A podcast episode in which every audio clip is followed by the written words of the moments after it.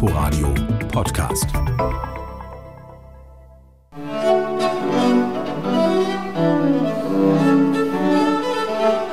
Tänze, die bisweilen hurtig gehen, so beschreibt der Bach-Zeitgenosse Johann Matteson den Charakter einer Gavotte, die Sergei Malow tatsächlich zum Tanzen bringt, wenn er sie in der Mitte des Saales im Stehen spielt.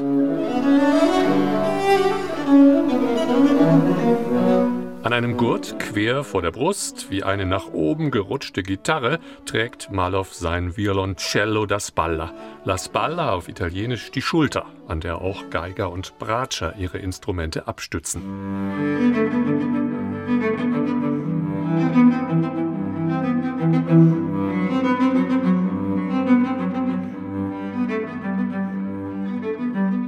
Und das Kinn passt dieses Cello aber nicht. Dafür ist der Korpus dann doch etwas zu dick.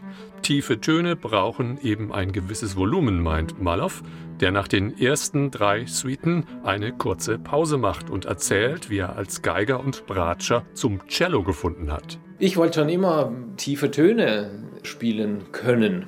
Und zuerst nahm ich die Bratsche in die Hand und bekam ein Bratschendiplom. Am Salzburger Mozarteum hat Malow sein Bratschendiplom bekommen und die Bach-Suiten auch auf der Bratsche gespielt. Komponiert wurden die Werke aber für das Schultercello, das um 1650 in Bologna erfunden wurde und auch dem Leipziger Thomaskantor bekannt gewesen sei. Er war fasziniert von dem Instrument und schrieb gleich so seine sechs Cello-Suiten und auch andere Sachen dafür.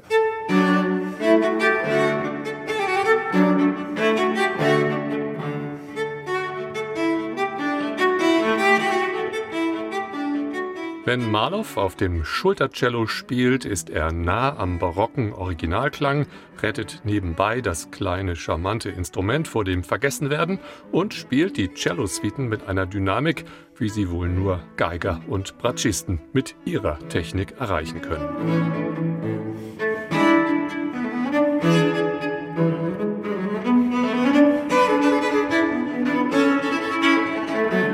Im Saal gibt es dafür am Schluss donnernden Applaus und dass Malow für die CD-Aufnahme der Bach-Suiten auch gerade noch den Opus Klassik erhalten hat, kann kaum verwundern.